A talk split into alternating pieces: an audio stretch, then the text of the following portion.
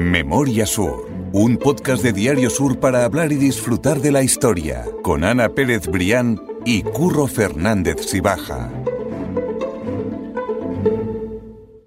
Hola Ana, ¿qué tal? Hola Curro, buenos días. Llevamos muchos episodios sin hacer uno que fuese de tema así esotérico, de tema de, de Uh, misterio. Sí, sí, Desde sí. los iluminados de Tolox, ¿te acuerdas? Exactamente, que ese fue el primero que hicimos y gustó mucho a la gente. sí, sí. Bueno, es que, eh, es que la historia es alucinante. Sí, sí, sí. De hecho, hay algunos nos piden mucho el de Cortijo Jurado, que eso también. Ese lo tenemos pendiente. Sí, sí, sí, Ese se resiste mucho. un poco, pero ahora ya que está de actualidad, porque van a hacer ahí oficinas, Exactamente. eh, tenemos que rescatar la historia de Cortijo Jurado. Sobre todo porque era el lugar, eh, tenía un pasadizo, se dice que tenía un pasadizo que comunicaba. Porque Cortijo Jurado era propiedad de los Heredia y decían que tenía un pasadizo que comunicaba con otra propiedad de, de los Larios. Eso, Ah. que contar la, la historia Pasadizo real, secreto. digamos. Eso, la historia real o la, la leyenda y la historia real. Tenemos lo que que sí contar la historia real de lo que era y después la, la leyenda. ¿no? A ver qué, qué se Pero es verdad, es que la visión del cortijo jurado cuando tú vas por la carretera Sí. y es que te aparece en medio de la nada. Fantasmagórico, sí, Sí, sí, total, sí. totalmente. Y quien no es un fantasma, ni mucho menos, el quien viene a, a contarnos una historia precisa- precisamente de hechicería y que a mí me tiene loco desde que, desde que, Desde que la conocí en la ¿verdad? presentación, exactamente, en el libro, es Fernando Alonso. Fernando, ¿qué tal? ¿Qué tal? Muy buenos días. Encantado Bienvenido de nuevo. De, estar aquí. ¿Eh? habláis de- de- la verdad que el, lo del cortijo jurado es un lugar que tiene un algo. Sí. Y hay Sí, que imaginárselo. Tiene un enganche un enganche. especial. Hay que sí. imaginárselo en el siglo XIX, cuando no había carretera ni en, en un coche de caballos que a lo mejor apareciera entre la niebla Ya o Sí, que sí. apareciera la lejanía. Es que parece que está uno en Inglaterra. Sí, sí, efectivamente. Pues esa Y historia la además por la, por la construcción y todo, por la, por la arquitectura. Sí, la verdad es que eso, mm, apúntatelo, ocurre. Sí, sí, eso lo vamos a contar, vamos a del año nuevo, de la próxima temporada. De hecho, creo que Regina escribió algo de ese tema, me parece. No, fue vez. Esther. O Esther, Mi Esther, compañera Esther Requena, pero yo salgo aquí, Sí, sí, hoy sí. estamos en el estudio, salgo a redacción y empiezo a secuestrar a gente. Eso lo vamos O a hacer, que- lo vamos a hacer. Pero hoy vamos a contar una historia que todavía es bastante eh, anterior en el tiempo, porque nos vamos a retroceder hasta el año 1627. Vamos a irnos al siglo XVII y vamos a contar una historia que está incluida en ese libro eh, que, Víctor Heredia y Fernando eh, Alonso han escrito y que estamos rescatando porque son auténticas perlas que tenían que pasar por, el podcast.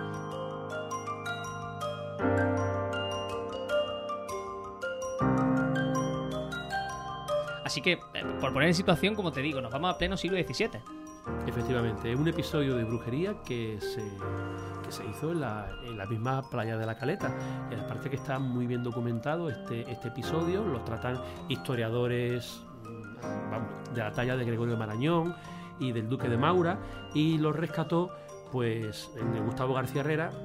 Y un- una vez yo le- un- leyendo los libros de Gustavo García Herrera, que se los recomiendo a todos los, a todos los oyentes, Efectivamente, Leyendo un libro, malagueñismo pues, puro. cayó en- cayó- vamos, leí este episodio que me pareció auténticamente sorprendente. A Gustavo García Herrera también le gustaban mucho estos episodios esotéricos. Luego al final hablaremos de algunas cosas Sí, sí, que sí, fue sí. recogiendo Gustavo García Herrera. A mí me gusta que destaques de dónde te viene esa información, sobre todo porque muchas veces contamos algunas cosas que son leyenda o que no podemos darle autoridad, pero fin y al cabo esto no es que sea una inventiva, o sea, esto está documentado, esto está y ocurrió, documentado. y ya- Hombre, y sobre todo muchas veces por, por, por la característica del episodio nos genera muchas dudas. Claro. Pero es que hay que tener en cuenta que también estamos hablando del siglo XVII. Exactamente. Es que en el siglo XVII mm, la documentación que te llega es, bueno, pues bastante exigua, ¿no? Exactamente, sí, sí. pero es cierto que es eso lo que, lo, que- lo que dice Ana, que la mentalidad del siglo XVII no es la mentalidad de hoy en día. claro. Pero que es un episodio histórico, esto no es una leyenda ni Eso, una a eso me refiero, Es un episodio refiero. Histórico que está, que está registrado. Tenemos que, que presentar al protagonista de este episodio, que es un tal Jerónimo de Liébana, que era un personaje mm, que tenía que ser muy singular y muy subgénero. Como decimos aquí en Málaga, un elemento. Un elemento, o un personaje. Un personaje. Y este señor, eh, es- bueno, era aficionado a la, a la- a la ciencia mágica, a la brujería, a la astrología. Estaba preso en las cárceles de la Inquisición.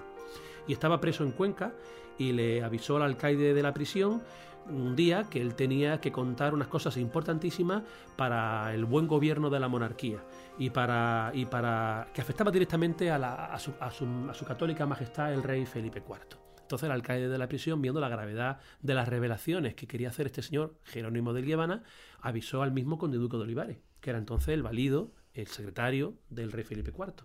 ¿Y, el- y cómo sería la cosa que, que con el conde Duque de Olivares pidió que llevaran a Jerónimo de Liébana, que lo trasladaran de Cuenca a Madrid, porque él quería escuchar personalmente lo que Jerónimo de Liébana quería contar. Es que esto es ¿No? fuerte, quiero decir, es un preso que dice que tiene algo muy importante sí. que contar, algo de vital importancia, y que consigue que se le crea. O sea, ya con el hecho de conseguir esa atención ya me parece Bueno, pero al, suficiente al mérito. final tú te planteas la, la duda de decir, mm, oye, es que si es verdad y realmente el rey está en peligro, bueno, es un episodio muy similar a lo que ocurrió cuando contábamos en el capítulo de, de, Bea- de- de Beatriz de Moya, de la Sí, marquesa de. Moya, Beatriz, no, marquesa de Moya, Beatriz de, Bo- de Bobadilla. Bobadilla, que tiene el, el- el callejoncito al lado del, del Museo Picasso. Bueno, pues el intento de atentado a los reyes católicos fue precisamente porque llevaron ante la corte, o sea, es decir, ante a la tienda de campaña donde se supone que estaban los reyes, bueno, a, a un tipo, bueno, pues similar, que también iba a hacer una revelación sobre un peligro al que se exponían los, Los los reyes. Claro, lo que pasa es que en esta ocasión el tipo iba con la intención de matarlos, ¿no? Pero... Muy buena la comparación, me parece. Claro, es que al final- Son Eh, personas eh, que es que al final, como- ¿cómo te arriesgas? Sí, Eh, sí, es sí. que porque eran medio brujos, medio hechiceros. Estamos hablando de una época de la Inquisición donde eh, mm, todo está eh, revestido de un aura eh, donde lo, lo- lo no católico ya no solo es lo prohibido, pero que, pero que además también genera una atracción, sí, pero también, es- sí, una sí. atracción casi casi de instinto. Entonces, sí. tú le dices al alcaide de una cárcel de Cuenca, Cuenca era, ¿no? Cuenca, en Cuenca. Cuenca. en el, en el siglo XVII, un pirado de estos, oye, es que eh, soy brujo y el rey está en peligro, pues, oye, Claro. tío, pues por si acaso, vamos a... Por mí que no quede. Sí, sí, efectivamente. Sí, y no, sí. es que no era extraño, no era y, luego, y extraño. luego estas personas tenían un magnetismo, una Claro, capacidad de persuasión. sabían venderse. Sabían venderse de una forma, total, que, que- que efectivamente acabó en Madrid. Y le reveló al conde duque de Olivares que se había hecho un hechizo cuatro años antes en, en- Málaga, en la playa de la Caleta, para derrocar al mismo conde duque de Olivares, porque querían poner a otro, a otro válido. Se había hecho un hechizo en la playa de la Caleta y entonces había que romper ese hechizo. Y para ro- romper ese hechizo había que ir a la playa de la Caleta, en Málaga, había que buscar un ataúd de madera de olivo que se había enterrado en la arena de la playa para porque el hechizo se iba a cumplir exactamente el 6 de agosto de 1632. Y si no se mm, rompía el hechizo antes, pues vamos. Nada, desastre total en la Olivares- corte. El conde duque de Olivares perdía eh, su- eh, su, su- Vamos, dejaba de ser válido. de- Ya ve el de conde duque de, el conde duque de Olivares con lo que fue, diría... que el conde Duque de. Olivares, vamos, para dejar embarazada a su mujer, re- mm, reunió a, muchas mo- a, a varias monjas del convento de San Plácido de Madrid y delante de todas las monjas intentó dejar embarazada a su mujer. O sea, hasta ese punto llegaban las supersticiones, que esto Claro, lo recoge claro. eh, Hay un Torrente ter- Ballester en el Crónica Hay, del Rey hay un término que a mí me encanta de, de esa época y que define muy bien las supercherías. Las supercherías que Totalmente. Entonces hay que imaginarse en 1631-32 aparecer en la playa de la Caleta a toda la comitiva inquisitorial, a todos los alguaciles, alcaides de corte, con pers- muchas personas, allí estarían todos los marengos y todos los pescadores sorprendidos y empezaron a buscar el ataúd, el, el- el- el- La caja. el- la caja, el cofre de, de cofre. madera de olivo que se había enterrado en la playa. Era un cofre de madera de olivo chapado en hierro que lo habían cerrado con, con llave y que había que, que había que buscarlo. Estuvieron excavando, primero aquí, luego más tarde allá, luego más tarde más allá, y allí estuvieron una buena temporada hasta que se dieron cuenta que aquello era un timo más que había hecho este Jerónimo de Líbana para ganar tiempo. Y una, una playa de la caleta que tenemos que también imaginar y saber que no tiene nada que ver con la de hoy. O sea, estamos hablando de una zona pedregosa, de una zona Bueno, claro. que no tenía en absoluto la apariencia de, la, de la playa de la caleta que podemos imaginar. Y hoy. además una zona de faena, porque allí vivían, allí vivían los, los marengos y Eso se es. dedicaban, que la Malagueta, tal y como hoy la conocemos, la Manhattan de Málaga es de antes de ayer, como Antes quien dice. ayer.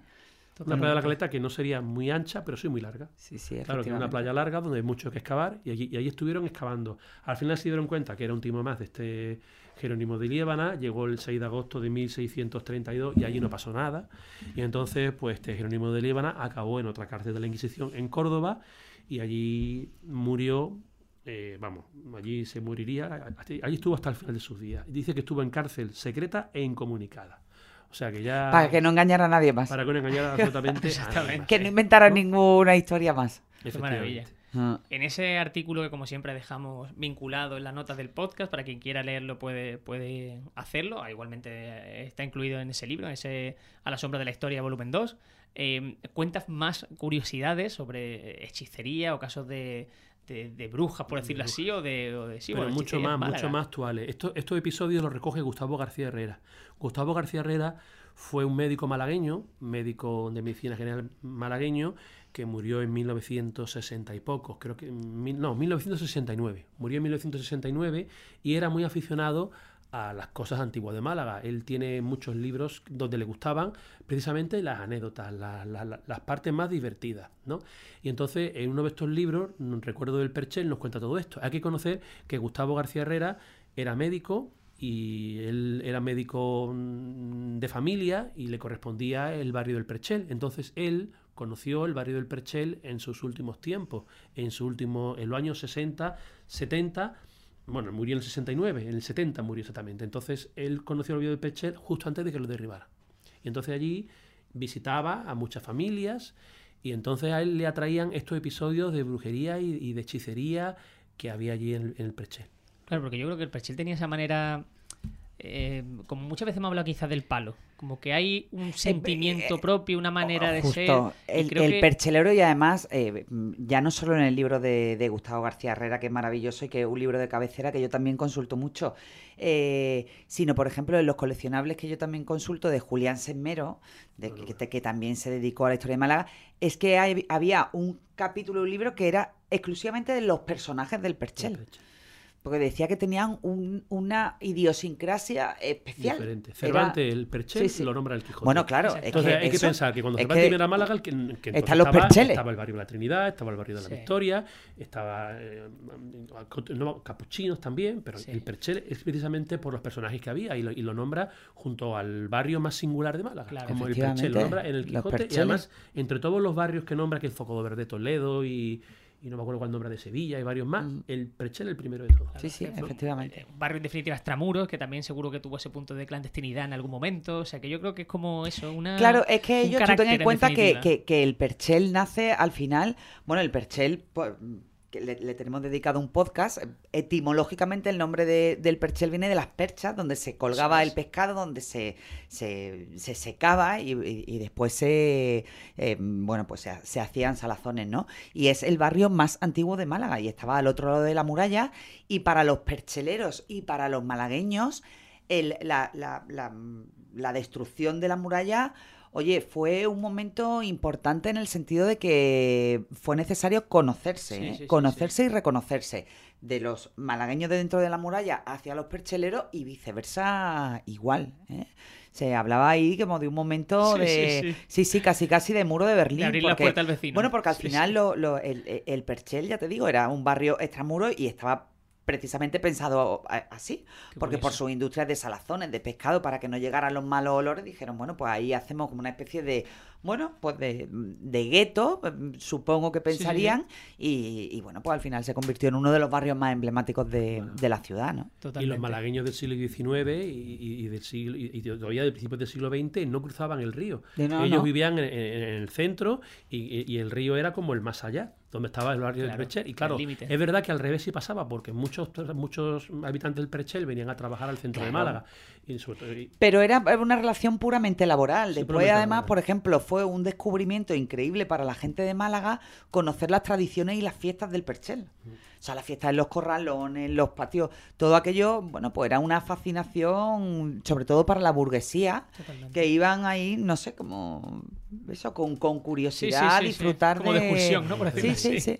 Para Gustavo García Herrera, estamos hablando ya de, mil, los años 60 del siglo pasado, él mm, pasaba mucho por el Perchel por su trabajo de médico y entonces tenía el privilegio de entrar en las casas, de entrar en las casas en la intimidad del hogar. Y entonces él nos cuenta en, el libro de recuerdos del Perchel de que estamos hablando, le dedica varias páginas a hechiceras, espiritistas que había en el barrio del Perchel y que él conoció y trató. No habla de una María Alcalá, de una tal María Alcalá, que se dedicaba a recoger mm, tierra de los cementerios, de lo más cercana a la tumba posible, y esa tierra las metía en unos saquitos y entonces estos, esta tierra de los cementerios eh, guardada en estos saquitos se metía debajo del colchón donde estaba durmiendo el marido, estaban todas convencidas de que el marido no se iba a dar cuenta de la infidelidad de su esposa. Entonces era una forma de serle infiel a su marido sin que su marido se cuenta, guardando este saquito, ¿no? Algo en lo que entonces todos creían, ¿no? Que era como un seguro. Y esta, esta, esta tal María Alcalá, además, era capaz de leer la Buenaventura, de echaba también las cartas y además vendía amuletos de todo tipo de clases, ¿no? Qué maravilla, ¿no? Estas cosas me llaman mucha atención. Y de hecho, antes de empezar, estabas contando tu otra curiosidad, ¿no? De, de, de otra, de otro personaje o de otra. Bueno, es que, es que él recoge. Esto es por nombrar una de ellas. En Sí, esta sí, no, página sí, es de que Recuerdo del Perchel es nombra, nombra mucho más. Nombra, por ejemplo, una tal María que se llamaba la del gato, María la del gato, que era medium. Nombra también a otra María que le llama la viuda, que era especialista en quiromancia y en cartomancia. Esta, esta María la viuda hacía secciones de, de espiritismo y en- porque, eh, porque también era medium, caía, caía en trance, se quedaba inconsciente durante unos minutos y adivinaba el futuro también, llenando un vaso con agua y en el borde colocaba una, una cruz hecha con, con ramitas de olivo. Entonces todos, estas, todos estos personajes, Gustavo García Herrera, pues los conocía y los trataba, ¿no? Para ver hasta qué punto que había de verdad y que había verdaderamente de magia, de...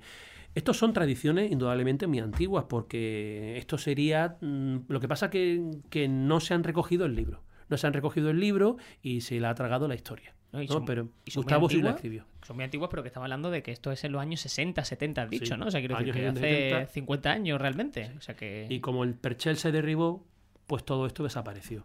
Hay fotografías del Perchel no tan antiguas, de los años 50 y 60, y de diferentes calles del Perchel que ya no quedan nada, porque todo aquello se, se, se transformó completamente. ¿no? Ilustres también malagueños que nacieron en el barrio del Perchel. Dicen que Armengual de la Mota, el obispo Armengual de la Mota, nació en el barrio del Perchel. Bueno, y hemos contado también un montón Pepita de, historias. Pepita Durán, sí, sí, efectivamente. Sí. Se podría comparar quizá al barrio de Triana en Sevilla, el Perchel. Yo ¿No creo que ser? sí. Yo ¿Crees creo que, puede uno de los. equivalente? eh, sí, el de, el de la raza, mm, indudablemente se puede comparar Se con, puede comparar. con Triana. Ajá. Sí, porque además el, el- el Perchel eh, ha sido un barrio eh, que ha tenido un crecimiento, un desarrollo eh, y, y eso, y una naturaleza que no tiene nada que ver con los grandes barrios de Málaga. O sea, es decir, al final los grandes barrios de Málaga eh, se construían a partir de los conventos. O sea, el barrio de la Trinidad, el barrio de la Victoria, de- y el Perchel no. El Perchel, para empezar, ya existía antes. ¿no? Exactamente. Y claro, sí, para sí, hacer la Avenida Andalucía, pues hubo que, hubo para unir la Alameda con lo que- todo lo que es la Avenida Andalucía, pues hubo, hubo que tirar hubo que tirar abajo el Perche. Ujú. Claro.